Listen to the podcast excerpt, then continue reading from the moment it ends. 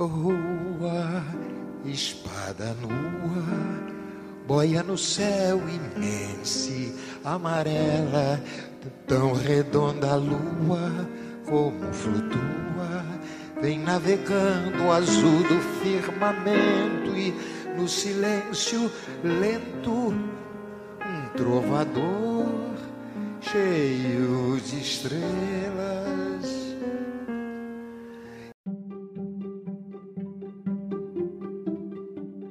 Olá, queridos alunos e alunas do sétimo ano, tudo bem? Aqui é o professor Wagner Medeiros e essa semana estaremos num bate-papo sobre o Pantanal. Você sabe onde fica esse bioma brasileiro? Não? Então confira o MCE dessa semana para saber a localização geográfica desse bioma que é influenciado por outros dois biomas, a Amazônia e o Cerrado. Trazemos um mapa para você se localizar e também o número de espécies de mamíferos, répteis, anfíbios, aves e peixes já encontrados nessa região.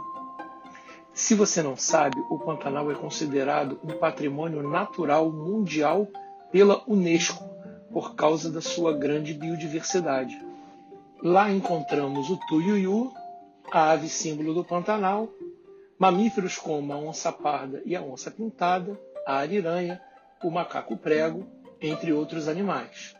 Como representante da flora, trazemos a árvore pau de formiga e a explicação para esse nome diferente dado à árvore.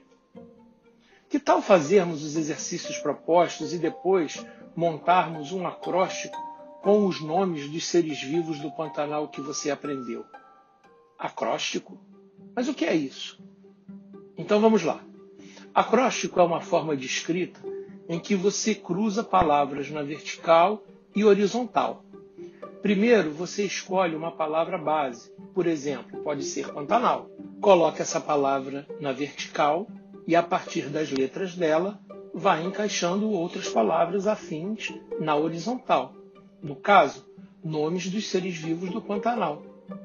Por exemplo, no P de Pantanal, você poderia encaixar na horizontal o nome do peixe pintado, Agora escolha outro nome para encaixar no A, depois no N e assim por diante. Esse é só um desafio para você brincar e aprender mais sobre esse importante bioma brasileiro.